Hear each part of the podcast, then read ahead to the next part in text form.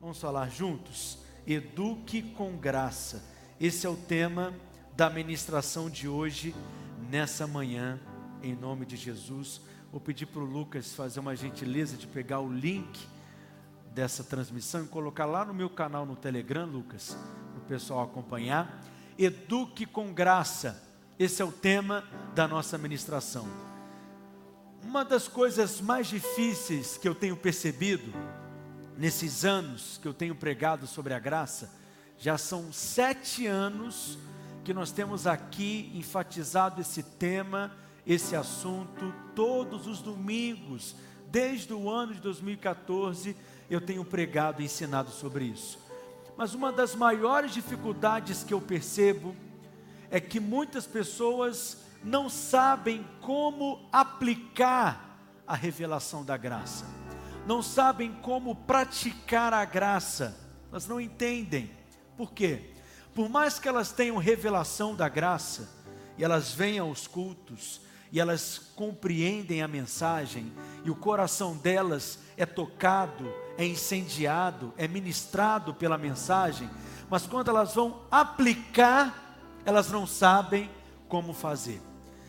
Preste atenção: o Evangelho não é apenas para nos salvar da condenação do inferno.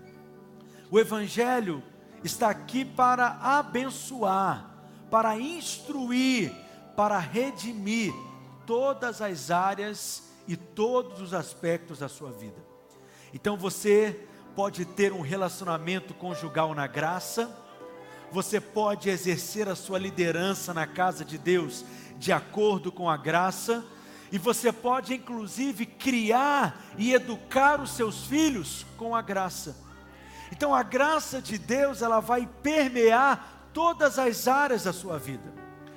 O problema é que nem sempre nós temos a sabedoria de como aplicar a graça na nossa vida.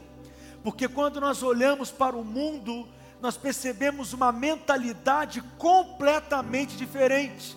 É um outro sistema. Esse mundo é baseado no merecimento, na meritocracia, na barganha, na troca.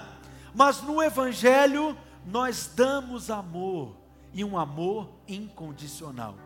Assim como recebemos também um amor incondicional do nosso Pai Celestial. Então, para aplicar na prática, nós precisamos de sabedoria.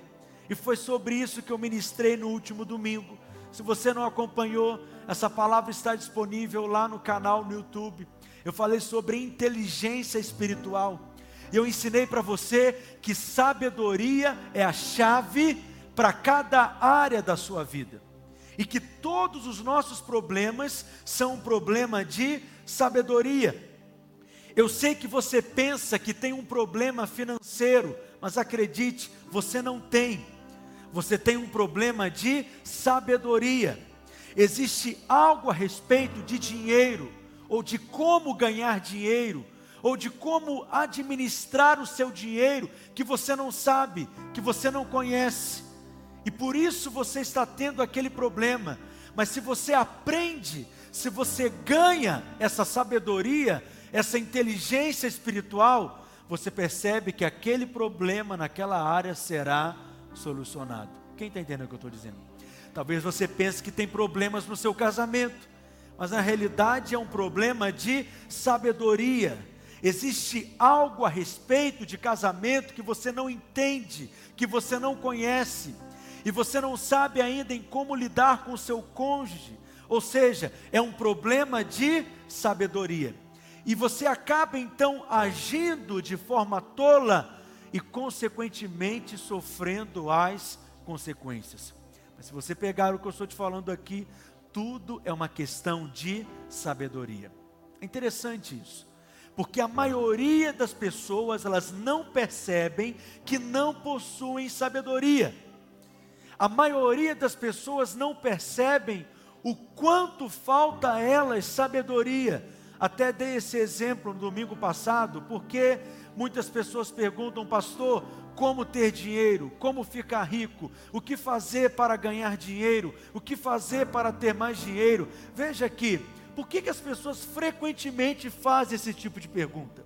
Porque a falta de dinheiro é algo que facilmente elas percebem. Quando você gostaria de ter um dinheiro para algo e não possui, quando você gostaria de adquirir algo e não tem o um recurso para aquilo, logo então você percebe a falta de dinheiro e você quer saber imediatamente o que fazer para ter dinheiro, porque facilmente você percebe a falta de dinheiro. Mas muitas pessoas não percebem na sua vida a falta de sabedoria. Por isso que eu não lembro, nunca, não lembro de alguém ter me procurado perguntando, pastor, o que fazer para ter sabedoria? O que fazer para ter mais sabedoria? Por quê? Porque as pessoas não percebem que falta a elas sabedoria do céu. Mas essa sabedoria não é uma sabedoria terrena que nós adquirimos lendo livros ou dentro de uma escola ou participando de um treinamento, é uma sabedoria que nós não conquistamos penosamente, nós a recebemos de Deus, porque é uma inteligência espiritual que só Deus é capaz de nos dar, Maurício. Posso ouvir um amém, gente? Como que nós a recebemos? Tiago capítulo 1, verso 5. Projeta para mim, por gentileza. Se porém algum de vós necessita de que sabedoria, leia livros, é o que está escrito. Se algum de vós necessita de sabedoria, estude, é o que Tiago está dizendo aqui? Não. Se algum de vós necessita de sabedoria, peça a Deus, e Deus dará a você liberalmente. Diga amém. Essa é uma oração que eu faço todos os dias já há alguns anos. Deus me dê sabedoria Deus me dê sensibilidade espiritual, me dê discernimento, me livra da cegueira, tira as escamas dos meus olhos, me faça ver, me faça enxergar na tua luz. Eu quero compreender, eu quero entender, eu quero ter essa percepção espiritual. Se você percebe que não a tem, faça essa oração hoje mesmo. Peça a Deus sabedoria. Mas quantos irmãos oram assim? Talvez você é um vendedor. Mas será que você é um vendedor que acorda pela manhã dizendo: Pai, hoje eu preciso vender, me ensina a vender? Eu preciso bater aquela meta no meu trabalho de vendas, me ensina a fazer isso, me ensina a vender, me ensina a vender esse produto, me ensina a abordar os meus clientes, me ensina a fidelizar os meus clientes, me ensina. Ou com você é só assim, Deus, me manda os clientes que o resto é comigo. Só me manda os clientes que o resto eu dou conta. Isso é tolice. Mas aquele que é humilde, ele sabe que precisa de sabedoria, que depende de sabedoria. E até isso o Espírito Santo pode te dar a sabedoria de como vender. Deus tem sabedoria para você. Você não entende a sua esposa? Peça a Deus sabedoria. Não consigo entender essa mulher, Senhor. É um mistério, na verdade. Ninguém entende. Mas Deus dá sabedoria para você. Peça a Ele. Você não sabe como lidar com o seu marido. Parece que vocês dois estão falando línguas diferentes e vocês não conseguem se entender. Peça a Deus sabedoria e Ele vai te dar essa inteligência espiritual para saber como lidar com o seu esposo. Mas qual foi a última vez que você pediu isso para o Senhor? Por isso, faça isso agora mesmo. Pai, me dê a sabedoria do céu. Primeira coisa que você precisa fazer, peça a Deus sabedoria. Amém? Segunda coisa que você precisa, você precisa de um coaching. Mas não é esse do YouTube, não. Não é esse do Instagram, não. O coach que você precisa se chama Espírito Santo. E ele já habita em você e o Espírito Santo te guia em toda a verdade, é Ele que te ensina todas as coisas, é Ele que te capacita, é Ele que não te deixa confundido, é Ele que não te deixa enganado. Por isso você pode orar: me ajuda, Espírito Santo, e o Espírito Santo ele vai te instruir.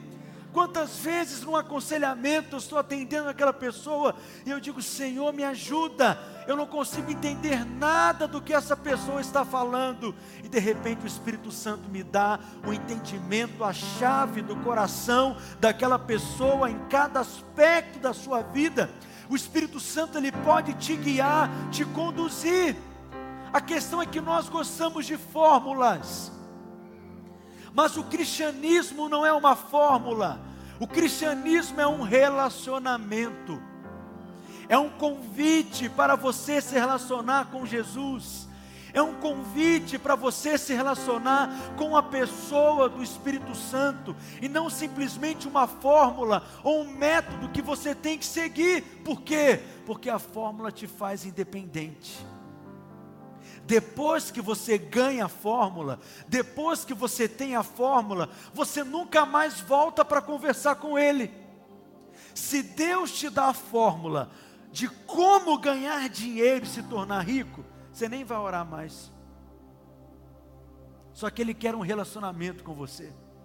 Então escute: Deus não te dá fórmulas, Ele quer que você se volte a Ele, Ele quer que você recorra a Ele. Ele quer que você dependa dele. Está diante de um desafio, se volte a ele. Apareceu uma variante nova, se volte a ele. Isso cria uma relação, amém? De dependência, eu confio nele, de amor, ele me conduz, eu sou filho dele, ele é o meu pai, ele que cuida de mim. Por isso que em Provérbios capítulo 4 na Bíblia, revista corrigida, diz assim: a sabedoria é a coisa principal. Sendo a coisa principal, Daniel, ela deve ser prioridade absoluta para você, deve ser aquilo que você vai buscar em primeiro lugar. A sua prioridade tem que ser entender, compreender as coisas pela sabedoria do alto. Por isso que ele diz, continua comigo: a sabedoria é a coisa principal, adquire, pois, a sabedoria, sim, com tudo que possuis, adquire o conhecimento, porque exalta e ela te exaltará, abraçando a tu, ela te honrará, dará à tua cabeça um diadema de graça e uma coroa de glória te entregará. As pessoas do mundo não olham para cima, elas olham em volta. Mas nós olhamos para cima, nós olhamos para o alto, porque é de lá que vem o nosso socorro, é de lá que vem a nossa sabedoria, é de lá que vem essa inteligência. E quando você pede a Deus sabedoria, você está pedindo então a coisa principal, de acordo com Provérbios capítulo 4, verso 7. Em 1 Coríntios, no capítulo 1, no verso 30 e verso 31, Paulo diz: Mas vós sois dele, em Cristo Jesus, o qual se tornou da parte de Deus para nós o que, em primeiro lugar, sabedoria. Quando você se relaciona com Cristo, você está se relacionando com a sabedoria. Quando você se enche de Cristo, você está se enchendo de sabedoria, porque a primeira coisa que Cristo se tornou para nós, de acordo com Paulo, é sabedoria. Deus tem sabedoria para a sua vida financeira, diz amém. Deus tem sabedoria para a sua saúde no seu corpo, Deus tem sabedoria para ter emoções saudáveis, Deus tem sabedoria para o seu casamento, Deus tem sabedoria para os seus negócios, Deus tem sabedoria para os seus relacionamentos, Deus te dá sabedoria a como criar e educar os seus filhos. Você sabe aplicar a graça nos seus relacionamentos? Você sabe aplicar a graça nas suas finanças? Você sabe como aplicar a graça no seu trabalho, no seu casamento? E o mais importante, você sabe aplicar a graça na educação dos seus filhos, como criá-los na graça, como educá-los na graça? Como que se aplica a graça na criação dos filhos, pastor? Na graça existem regras. Se eu colocar regras para os meus filhos, eu vou estar contradizendo a graça. Eu posso colocar limites para os meus filhos, criando os meus filhos na graça. Eu posso corrigi-los. Eu posso discipliná-los? Tem graça na disciplina? Essas questões são muito importantes. E hoje eu quero te ensinar a como educar crianças na graça. Através de seis princípios, em nome de Jesus, eu vou conseguir falar de todos eles aqui. Quem quer aprender nessa manhã? E eu coloquei os seis aqui nesse cartão, você pode acompanhar e ir fazendo também suas anotações. Mas o primeiro princípio é: ame incondicionalmente. Primeira coisa, o que que traduz a graça mais claramente? O que que revela a graça de forma mais cristalina?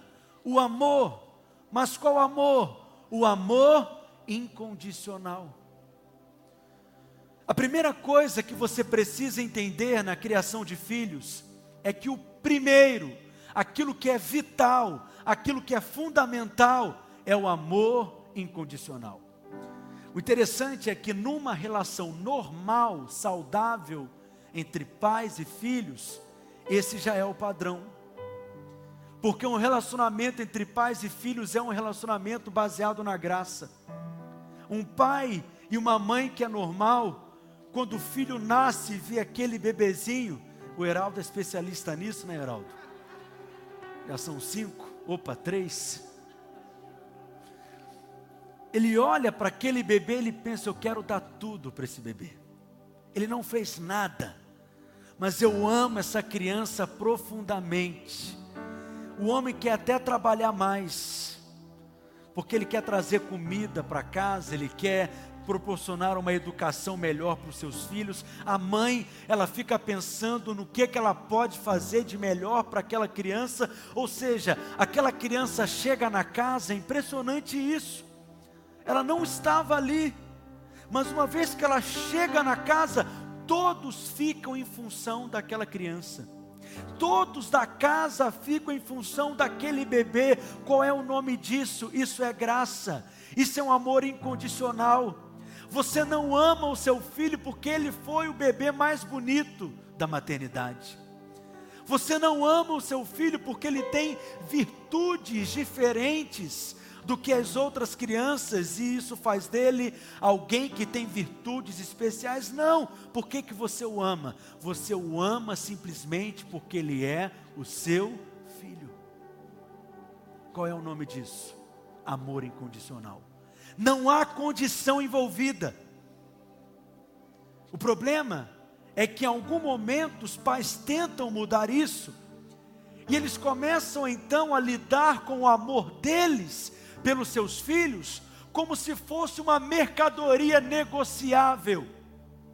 Não faça isso, jamais. Tem uma frase do Filipianse que diz, que a gente repete muito ela aqui, não há nada que você possa fazer para Deus te amar mais. Mas não há nada que você possa fazer para Deus te amar menos. Qual é o nome disso? Graça. Esse é o amor incondicional. Pastor, mas isso tem a ver com criação de filhos? Completamente. Como que isso se traduz na criação de filhos? Veja, o filho não tem que conquistar o seu amor por ele, você já o ama. Então você diz para o seu filho: Filho, você não precisa fazer coisa alguma, eu já te amo o máximo que é possível amar, nós te amamos o máximo, mas uma vez que o seu filho sabe disso, você precisa contar para ele a segunda parte, de que também não há nada que ele possa fazer que mudará o seu amor por ele. Bons pais dizem isso para os seus filhos. Mas sabe o que, que muitos pais dizem? Se você fizer isso, papai do céu não vai gostar mais de você. Talvez você já ouviu isso. Até uma musiquinha antiga que a gente cantava na escola dominical para as crianças. Cuidado boquinha o que fala, cuidado olhinho o que vê, cuidado mãozinha o que você pega. Por quê? Porque o Salvador do céu está olhando para você, pronto para te castigar, te dar uma raquetada, te jogar um raio a qualquer momento na sua testa. E as crianças então vão crescendo com essa mentalidade errada a respeito de Deus, do caráter de Deus e com medo de Deus. Veja, a intenção é boa, sim, é para frear, é para colocar algum limite, é porque ele está vendo algum comportamento naquela criança que ele não acha que é legal, mas a maneira de como se muda o comportamento é fortalecendo o ensino do Evangelho no coração dessa criança. Então, essa história de se eu fizer isso, o papai do céu não vai gostar mais de mim, essa criança vai estender para minha mãe vai gostar de mim menos, o meu pai vai gostar de mim menos ainda.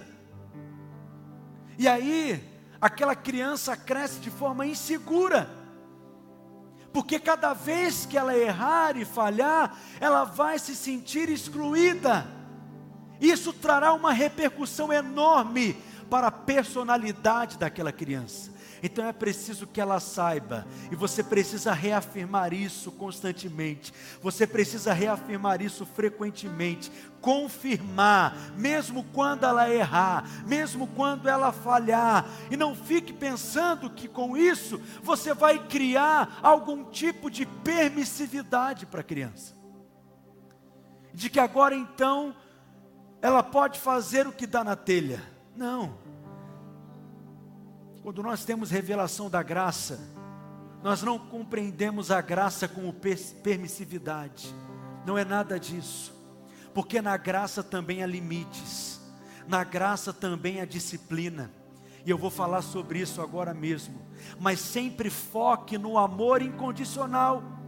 Isso tem que ser expresso, manifesto, revelado, demonstrado para os seus filhos constantemente. Mas sabe o que eu percebo? É que a emoção é o que as pessoas mais dão atenção. Sendo que os pais deveriam focar no comportamento. A questão é que a emoção acaba sendo o que nos irrita. Porque a criança está irritada, a criança está chorando, a criança está berrando com raiva, e nós achamos que esse é o problema. Mas esse não é o problema. O problema é o que ela fará com essa emoção. A questão é o comportamento, porque as emoções são neutras. Deixa eu te explicar melhor. A Bíblia fala no livro de Efésios: irai-vos e não pequeis. Ou seja, é possível ter uma emoção de ira sem pecar? Sim ou não? De acordo com Paulo, sim. Quando que a ira vira pecado? Quando você avança no pescoço do outro. Enquanto eu estou apenas nervoso, eu não pequei ainda. Estou no buraco, mas não pequei ainda. Estou na beira do buraco, mas ainda não pequei.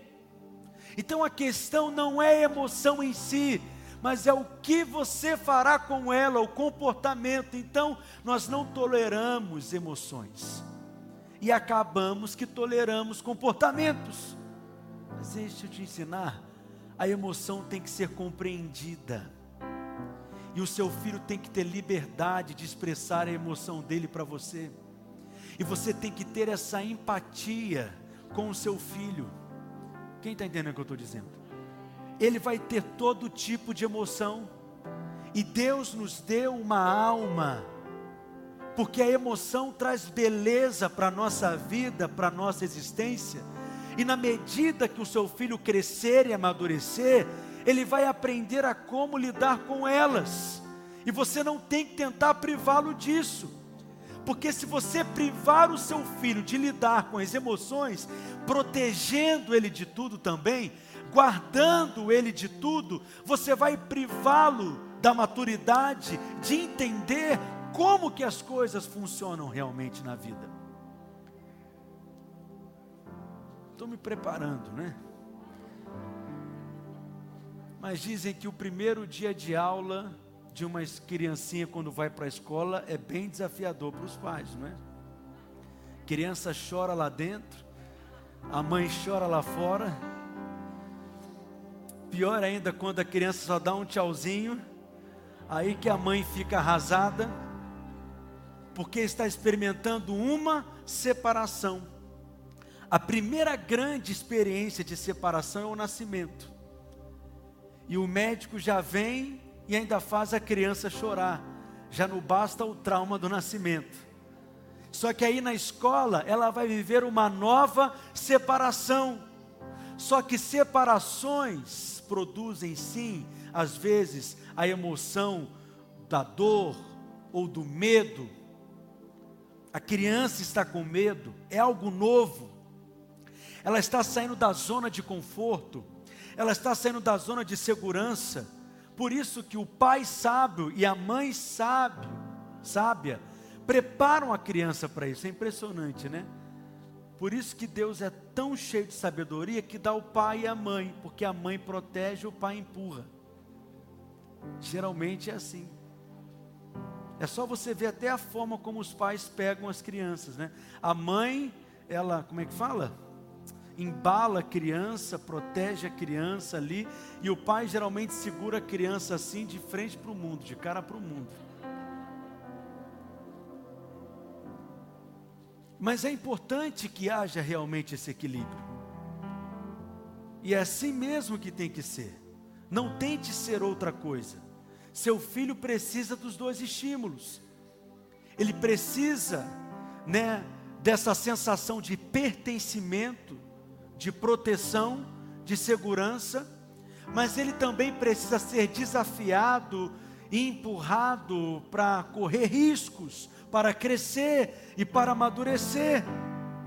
E você tem que ter essa paciência. Né? Tem a história da menininha, acho que ela tinha sete anos de idade e ela voltou da escola, o pai foi buscá-la da escola e ele viu que ela estava ali nervosa, chateada.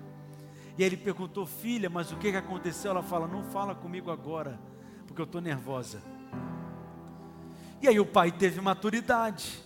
Ele não disse que história é essa de ficar nervosa. Ninguém aqui tem o direito de ficar nervosa. Como não?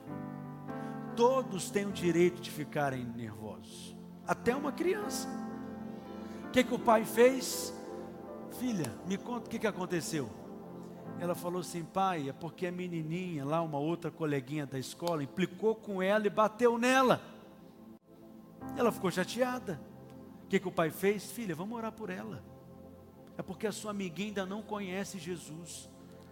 Ela não conhece o amor de Deus. Por isso que ela faz essas coisas. Vamos orar pela sua amiguinha. No outro dia o pai vai, busca ela na escola, percebe que ela está mais alegrinha e pergunta: E aí, filha, como é que foi? Pai, orei por ela. Mas não orei tanto por ela, não orei muito, porque eu não quero que ela vá para o céu.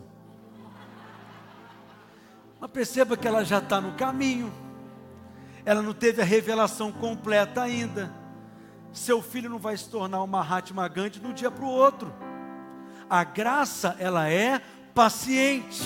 A graça espera, a graça ensina, porque o amor de Deus é um amor paciente. Seu filho está crescendo, seu filho está avançando. Eu posso ouvir um amém?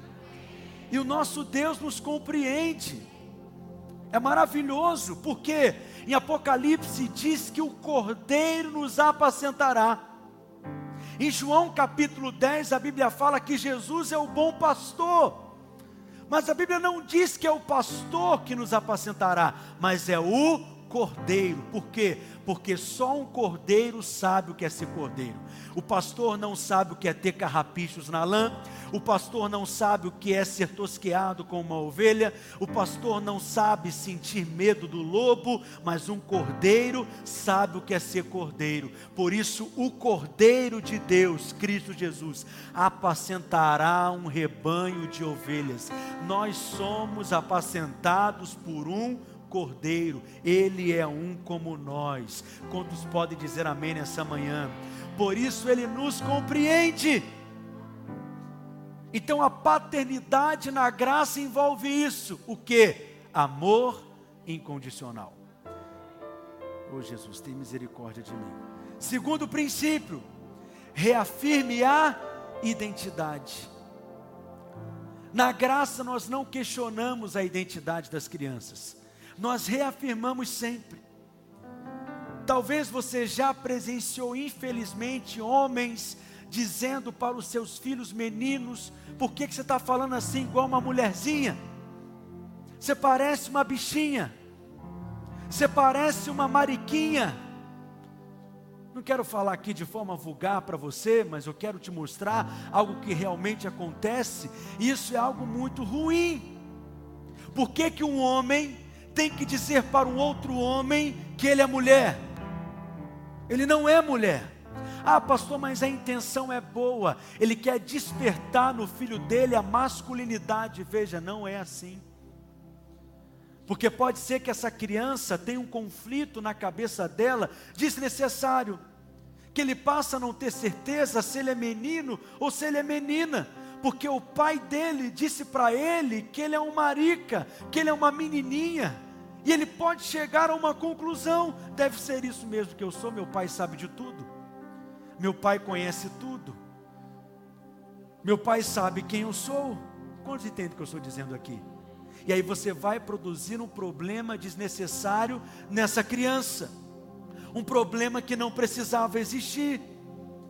Porque se você está observando que na verdade ela não está tendo um comportamento que você acha que seria o mais apropriado, que você gosta, talvez você acha que ela deveria ser mais corajosa, mais destemida, porque ela é muito assustada, é um filho muito temeroso, ensine o seu filho. Não fique dizendo outra coisa, reafirme quem Ele é, porque quanto mais você diz quem Ele é, mais chance Ele tem de se tornar o que de fato Ele é. Então, alguns pais dizem respeito às suas filhas, eu também já presenciei isso. Você não vai dar em nada na vida, você vai ser uma prostituta mesmo. Quantas mães já falaram isso para suas filhas? Existem mães que falam isso, infelizmente. É claro que não aqui, mas existe. Talvez você cresceu num ambiente como esse. Agora, provavelmente, pais que falam coisas desse tipo, é porque estão insatisfeitos com algum comportamento. E ao invés de corrigir o comportamento, eles atacam a identidade da criança eles atacam a identidade da pessoa, isso não funciona. Sempre corrija o comportamento sem mudar quem o seu filho é. Como assim, pastor? Ele mentiu. Então você precisa corrigi-lo na graça. Como que faz isso? Filho, você mentiu. Isso é mentira. Quando você mente, as pessoas passam a não acreditar mais em você. Quando você mente, filho, as pessoas perdem a confiança em você. Deus é o seu pai, ele não mente. Eu sou seu pai também e eu não minto. Então você não mente também, porque essa não é a sua natureza. Você é filho de Deus e filhos de Deus falam a verdade, filho. Quem está percebendo o que eu estou dizendo? Aí você vai olhar lá o material escolar do seu filho quando ele voltou da escola. Aí você viu que ele estava lá com um estojo que não é dele, cheio de canetinha, lápis de cor, apontador, borracha. E você fala, filho, o que, que esse estojo está aqui? É porque era muito bonito. Aí eu peguei para mim, filho, você não precisa pegar nada de ninguém. Eu sou seu pai. Basta você pedir para mim que eu te dou. Você não precisa pegar o que é do outro, porque você tem um pai que te ama. É só você pedir que eu dou para você. Quem está entendendo o que eu estou falando? Você corrige o comportamento, mas sem colocar em dúvida a identidade daquela criança. Por quê? A criança precisa perceber o problema e não achar que ela é o problema. E o problema é uma questão de comportamento. Corrija o comportamento, ataque o comportamento, mas reafirme quem ela é, reafirme a identidade. Problema é que até no púlpito nós vemos essa prática, muitos pastores colocando em dúvida a identidade das suas ovelhas. Quantas vezes você deve ter ouvido pregações do tipo: será que realmente vocês são crentes? Será que realmente vocês nasceram de novo? Será que vocês são convertidos de verdade? Por que, que então estão tendo esse tipo de comportamento? Avalie hoje se você nasceu de novo ou se você não vai parar no fogo do inferno. Nós não estamos aqui domingo após domingo para colocar em dúvida quem você é. Eu estou aqui para reforçar a sua identidade. Eu estou aqui para lembrá-lo semana após semana quem você é em Cristo, a sua posição em Cristo, a sua natureza em Cristo, para que você ande em linha com essa verdade, porque não é o seu comportamento que te define, os seus fracassos não te definem suas quedas não te definem, não é porque uma criança saiu mal na prova, não é porque ela não era o melhor aluno da escola, não é porque ela era o melhor jogador de futebol, porque era um bom atleta, essas coisas não te definem, o que te define é a palavra de Deus. Não sei quanto a você, mas eu tinha trauma da aula de educação física. Por quê? Porque era o último a ser escolhido. Vou fazer aqui meu divã com vocês. Quando eu era escolhido, né? Porque geralmente escolhia dois para o ímpar, para ver quem é seu primeiro, e aí começava a escolher você, você, você, e o Pedro ficava no banco de reserva. Mas não é isso que define quem você é. O que define quem você é é a palavra de Deus.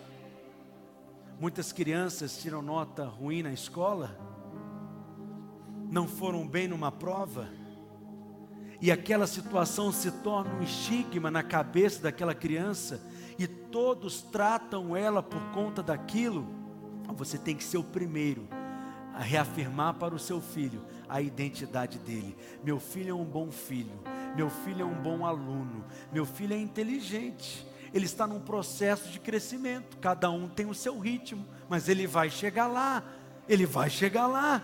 Quantos entendem o que eu estou dizendo aqui? Então o que você fala para o seu filho determina muito do que ele vai acreditar. Então você tem que tomar muito cuidado ao falar coisas diferentes daquilo que Deus diz na Sua palavra a respeito dele. Qual foi a experiência de Jesus? Mateus, no capítulo 13, no verso 17 o céu abriu sobre Jesus, ele ouviu o Pai dizendo: Eis uma voz dos céus que dizia: Leia comigo, Este é o meu filho amado, em quem me comprazo. Só que logo em seguida Jesus foi conduzido pelo Espírito ao deserto e ele foi tentado pelo diabo. E como isso aconteceu? Mateus capítulo 4, verso 1 diz assim: A seguir foi Jesus levado pelo Espírito ao deserto para ser tentado pelo diabo, verso 2. E depois de jejuar 40 dias e 40 noites, teve fome. Versículo 3, eu quero ouvir você. Então o tentador, aproximando-se, lhe disse: Se és filho de Deus, manda que essas pedras se transformem em pães. O que que o diabo está fazendo? Questionando a identidade. O diabo sempre questiona a identidade. Portanto, não use estratégias do inferno para criar os seus filhos. Não use táticas do inferno para educar os seus filhos. Use o padrão do Pai Celestial. A estratégia de Deus é dizer quem Jesus é. Isso é maravilhoso. Por que, Isabel? Porque até aqui Jesus não tinha feito nenhuma obra. Até aqui Jesus não tinha operado nenhum milagre. Até aqui Jesus não tinha ressuscitado nenhum morto. Quando Jesus ouviu isso do Pai, Jesus não tinha nenhum discípulo. Ele ouviu que ele era um filho amado e que o Pai tinha prazer nele, não pelo que ele fez, mas simplesmente pelo que ele é. Esse deve ser o seu padrão, de um amor incondicional.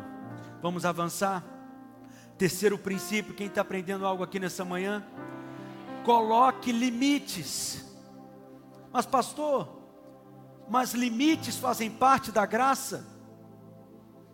É porque na cabeça de alguns que acham que entende a graça, a graça produz uma permissividade. Alguns pensam que porque estão na graça, estão livres de qualquer e de todo tipo de obrigação, mas isso é uma mentira do maligno, isso é um engano. A Bíblia fala em 1 Coríntios, no capítulo 3, que nós éramos casados com a lei, mas nós morremos. E quando nós morremos, se encerra o casamento, porque o casamento só vai até a morte. Só que você não apenas morreu, mas você nasceu de novo, aleluia. Falam glória a Deus. E quando você nasceu de novo, você passou a estar casado com um novo marido. Quem é o seu marido hoje? Você está casado com Cristo. E você, dizer, você quer dizer que Cristo tem exigências menores do que Moisés? Você vai dizer então que agora casado com Cristo, você pode fazer qualquer coisa e viver de qualquer maneira? Não. A questão é que antes nós nos relacionávamos com Deus com base na lei. E o que é um relacionamento com base na lei? Significa o seguinte: se comportou bem, será abençoado, se comportou mal, será amaldiçoado. Ou seja, o relacionamento que você tem com Deus depende do seu merecimento, depende da sua obediência. Então, se você quer educar filhos na graça, você não deve fazer isso de acordo com a lei. Mas isso não significa que não terá regras. Mas significa que não são as regras que vão definir o amor do pai por um filho. E não é o fato também do filho quebrar a regra que o pai vai deixar de amar o seu filho. Porque se você educa de acordo com a lei, quebrou a lei é amaldiçoado, mas e na graça, quebrou a lei, o que você faz? Ensina. Errou mais uma vez, o que, que você faz? Ensina de novo. E ele mais uma vez errou naquilo, você ensina de novo, mas ensina de uma forma diferente, porque talvez ele não está compreendendo, absorvendo da maneira como você está ensinando, mas a graça espera. A graça ensina com paciência. Então você precisa ter essa revelação. Mas é claro que limites são importantes. Por quê? Porque é um paradoxo.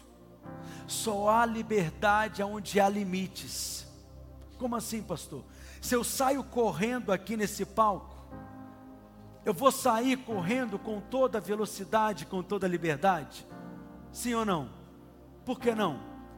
Porque se eu sair correndo com toda velocidade e liberdade, o que, que eu vou fazer? Eu vou cair. Mas e se uma parede foi colocada ali? eu vou correr com uma liberdade muito maior. Vou até empurrar aqui nessa parede para ganhar mais velocidade para chegar até ali, porque um limite foi estabelecido, foi colocado. Aonde há limite, há liberdade. Quando você não tem limites, você se restringe. A falta de limites te faz mal. Mas uma vez que eu tenho limites aqui, colocando essas paredes, eu terei essa liberdade para ter uma maior velocidade. Crianças que crescem sem limites, normalmente são crianças ansiosas. Normalmente são crianças que crescem com medo, com insegurança, porque elas ficam o tempo inteiro pensando: será que eu posso pisar aqui? Será que eu posso pisar ali? Porque ela não tem limites, ela não sabe, não foi dito a ela, só vá até ali. Quando você coloca limites para uma criança, ela descansa e ela passa a ter paz, porque ela está dentro do limite. Mas quando ela não sabe qual é o limite, ela vive com ansiedade, porque é como se ela estivesse pisando num campo minado e ela não sabe por onde andar. Então nunca pense que limites é legalismo, porque não é. Limite é proteção. Então quando você cria filhos na graça, você pode ter regras na sua casa. Ah, pastor, mas isso parece uma contradição. É porque você ainda não entendeu o que é a graça. Pastor Léo tem duas filhas. Tem a Isabela, a Bebela, que tem quantos anos, Léo? Oito anos. E a Bebela está ali querendo mexer na cozinha. E o Léo pode ter os mandamentos da cozinha da casa dele. Primeiro mandamento, Bebela: não tocarás na faca. É um bom mandamento? Sim. Ela é criança, não tem maturidade para mexer com faca. Segundo mandamento, não tocarás no fogo. Terceiro mandamento, não pegarás na frigideira quente. Quarto mandamento vos dou: não se aproximarás do fogão aceso, do forno ligado. São mandamentos que de repente a Bebela conhece eles porque são leis fixas, imutáveis, inegociáveis. E ela diz para o pai: Pai, deixa eu brincar só um pouquinho com essa faca. Bebela não tem pouquinho, não tem pocão, não tem negócio. Isso é legalismo? Não é. O que, que é isso? É muita graça.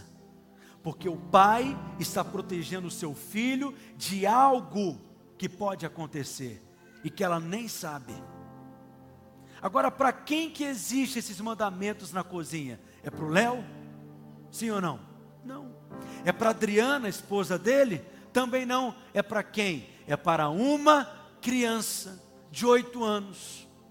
Porque Paulo diz em Gálatas, no capítulo 3, se você for comigo no verso 24, de maneira que a lei nos serviu de aio para nos conduzir a Cristo. O que é o aio? É um professor o que é um aio? É um pedagogo. O que é um aio? É uma babá. Nós precisávamos de uma babá enquanto nós éramos crianças, mas nós fomos conduzidos a Cristo, porque nós estamos crescendo. Alguém está aqui comigo nessa manhã? E olha o que, que o verso seguinte diz: de mas tendo vindo a fé, já não permanecemos subordinados a babá. Leia comigo, bem forte. Pois todos vós sois filhos de Deus, eu quero ouvir você, mediante a fé em Cristo Jesus, porque todos quantos fostes batizados em Cristo, de Cristo vos revestistes. Quando Cristo chegou, e você teve revelação de quem Cristo é, a lei perdeu o sentido para nós. Não é que agora você pode brincar com a faca, ninguém deve brincar com a faca, mas é que agora você não precisa mais de uma babá, porque você ganhou maturidade. Esse é um mandamento enquanto a criança é pequena. Mas será que a Ana, que é a filha mais velha do Léo, que tem quantos anos? 14 anos, precisa dessas mesmas regras? Não. Mas tem outras. Ana, nunca aceite nada de estranho. Por quê? Porque é perigoso. Ana, nunca vá para nenhum lugar sozinha. Sempre vá para um lugar acompanhada de alguém. Está compreendendo? Essas regras servem para uma criança de dois anos de idade? Por que não? Porque isso nem passa pela cabeça dela. Mas para uma criança de 10 anos, uma criança de 14 anos, né, que já é uma adolescente, uma pré-adolescente, precisa de outras regras. Só vai usar a internet depois que fizer o trabalho de casa, as tarefas da escola. E mesmo assim você terá um limite de horas na semana. Final de semana você vai ter até mais tempo, mas durante a semana o seu foco vai ser estudar. Isso é uma regra. Não estou te sugerindo que você tem que colocar essas regras, mas eu estou te mostrando alternativas. Você não pode dormir na casa de nenhuma amiguinha. Nem adianta pedir, por que não? Você não vai falar assim, mas esse mundo é cheio de gente, doente da cabeça e tem um tanto de tipo de abusador em tudo quanto é lugar, e vai que tem um abusador lá e você nem sabe, você não vai dormir na casa de ninguém. Nem adianta pedir. Mas quando a Ana passa a ter 20 anos de idade, esse tipo de regra tem alguma lógica? Não. Por quê? Porque ela já passou a ter mais maturidade para fazer escolhas, para tomar decisões. Enquanto é criança, determine os limites. Enquanto é criança, proteja o seu filho. Alguém recebe essa palavra nessa manhã? não negociando limites. Deixa eu te ensinar algo aqui. Eu estou te falando sabedoria do céu. A graça é o meio do caminho. Entre dois buracos nessa estrada. Tem o buraco do legalismo e tem o buraco da permissividade. Nós não devemos cair em nenhum dos dois. Como assim, pastor?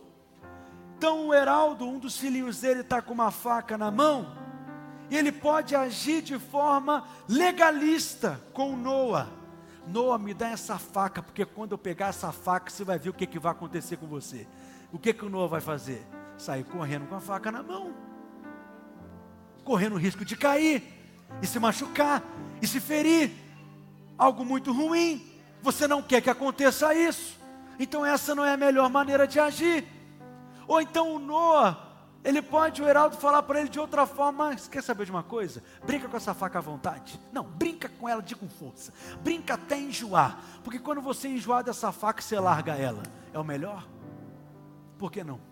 Porque enquanto ela estiver com a faca na mão, o Noah corre o risco de se ferir e se machucar. Então o que, que o Heraldo tem que fazer? Ele tem que agir com graça. Como que o Heraldo age com graça? Oferece para o Noah algo melhor, maior, mais interessante. Noah, olha esse chocolate aqui. Ele troca ou não troca? Na hora. Quando Deus quer tirar algo da sua mão, quando Deus quer tirar algo da sua vida, Ele te oferece algo maior, melhor e mais gostoso. Não, você não pegou ainda a revelação revelada. Não adianta eu ficar aqui todo domingo, não peca, não peca. Te falei miserável, não peca. Muda de vida, muda de vida miserável. Se converte, vai para o resgate. Adianta eu ficar aqui domingo após domingo, falando na sua orelha: não peca, não peca, não peca, porque o salário do pecado é a morte, e se você pecar, certamente morrerá, e você vai arder no mármore do inferno. Eu posso fazer isso domingo após domingo, mas não vai ter resultado, ou eu posso ter uma outra postura: você é livre, vai lá, e se empanturra de uma vez, até enjoar desse pecado até não aguentar mais de tanto pecar. Também não quero fazer isso com você. O que, que eu quero fazer todo domingo? Não vim aqui para te proibir e nem estou aqui para te liberar. Eu vim aqui para te oferecer algo maior. O chocolate do céu. Te mostrar quem você é em Cristo a sua herança em Cristo, a sua posição em Cristo, te lembrando quem você é domingo após domingo. Você é santo, ande como santo, você é justo, viva como justo, você é ungido, se comporte como ungido, você é filho de Deus, você é uma nova criação, essa é a sua natureza. Diga amém, em nome de Jesus. Quem recebe essa palavra aqui nessa manhã?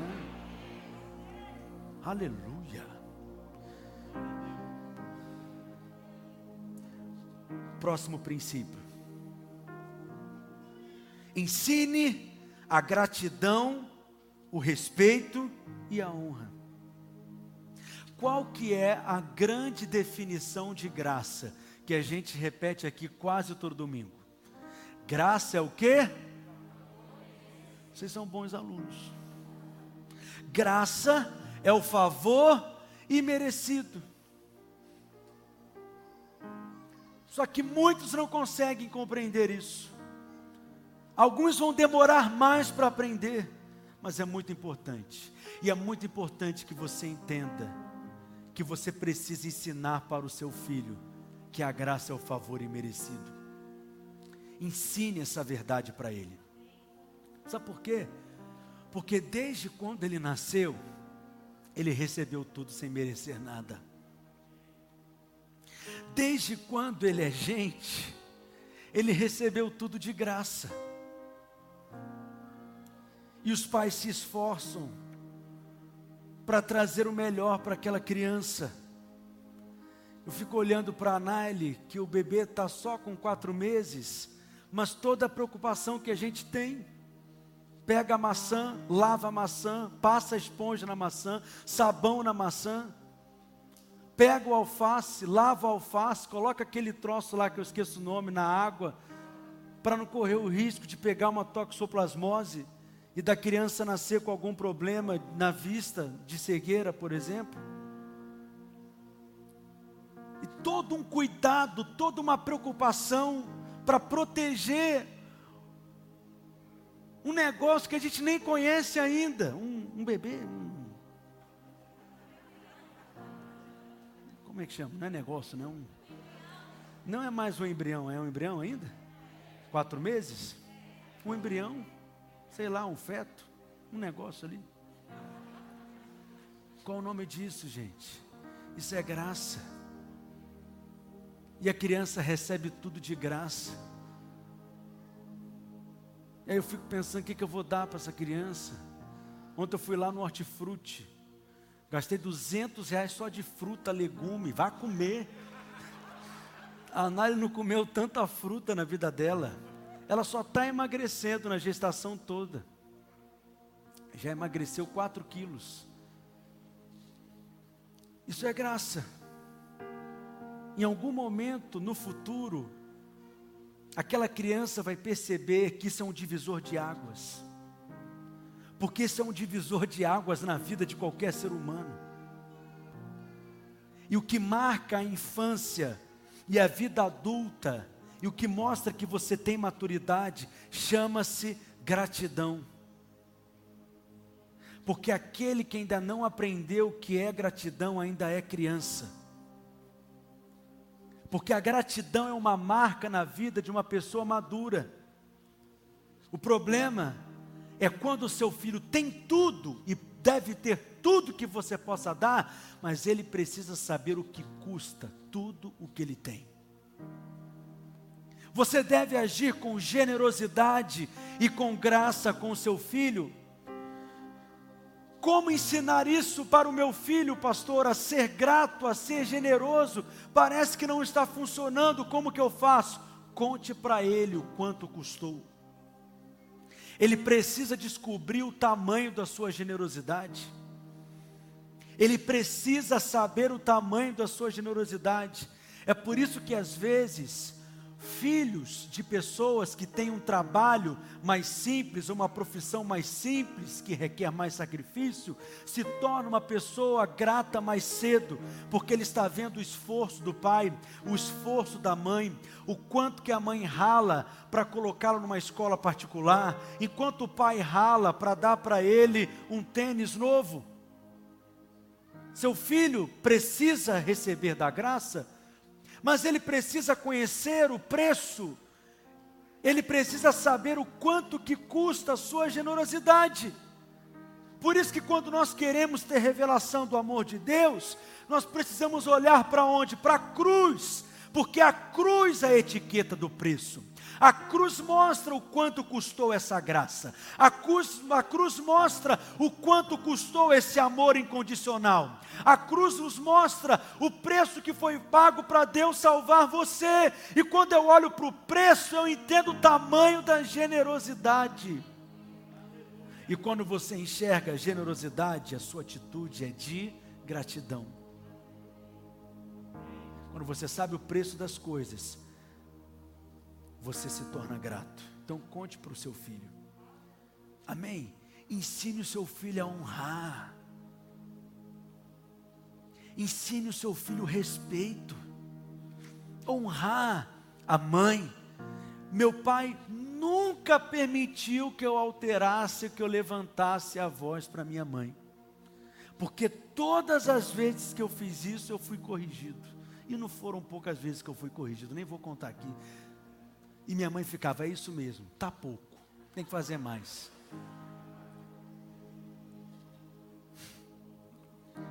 Ensine o seu filho a honra. Honrar os pastores. Às vezes as crianças não sabem fazer isso, honrar as autoridades. Todo domingo o nosso pastor almoçava na nossa casa. Na casa dos meus avós, dos pais do pastor Marcelo, e ele gostava de comer empadão de frango. Frequentemente tinha empadão de frango. Todo domingo ele almoçava lá. Nós tínhamos uma pastora que ela era viúva, não tinha carros, morava longe da igreja e nós levávamos ela da freguesia, quem conhece o Rio, até a Barra da Tijuca, todo domingo, de manhã e à noite. Era todo domingo, de manhã e à noite. A minha brincadeira de criança era imitar o pastor. Brincava de culto. Eu queria ser pastor e advogado, porque o meu pastor era pastor e advogado. E ele pregava assim. Então eu ficava imitando ele, falando assim, pregando assim, porque eu admirava, eu honrava, respeitava, a fala dele não era uma fala qualquer, não era uma fala comum, era uma fala que tinha valor, importância, carregada de peso. Ensina os seus filhos a honrar, ninguém perde por honrar,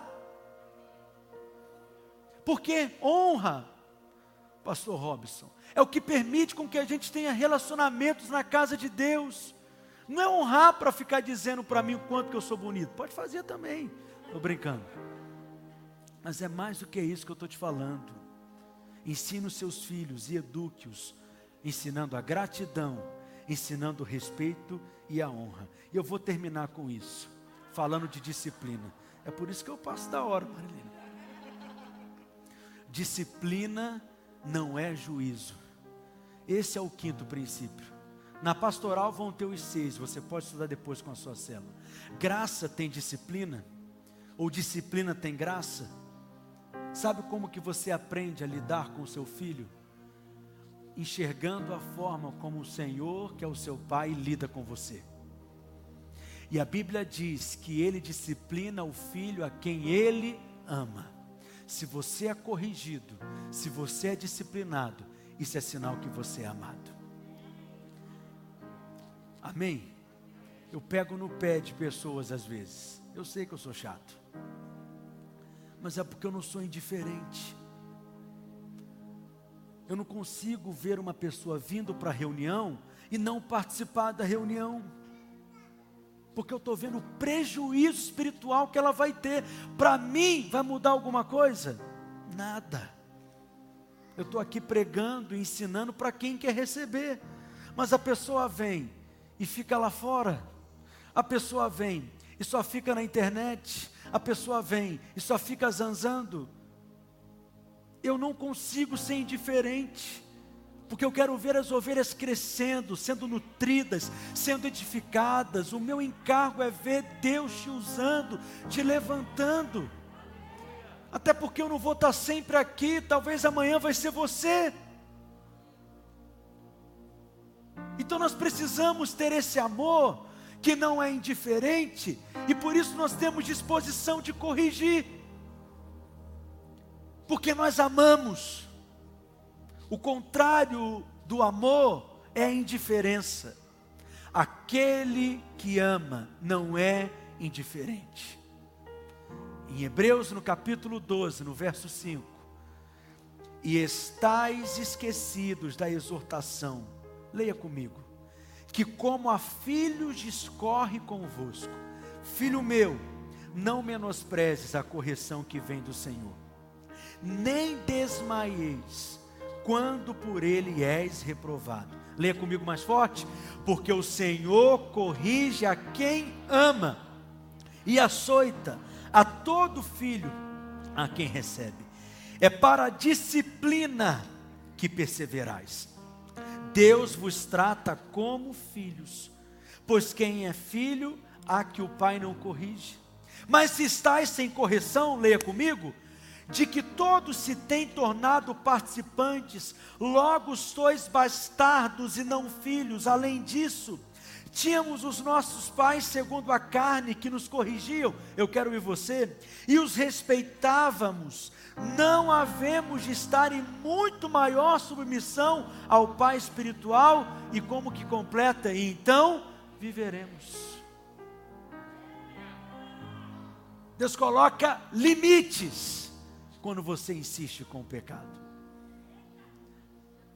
Você cai frequentemente naquela tentação Deus coloca limites, porque alguns têm o hábito de pecar e não percebem, quando viram, já pecaram.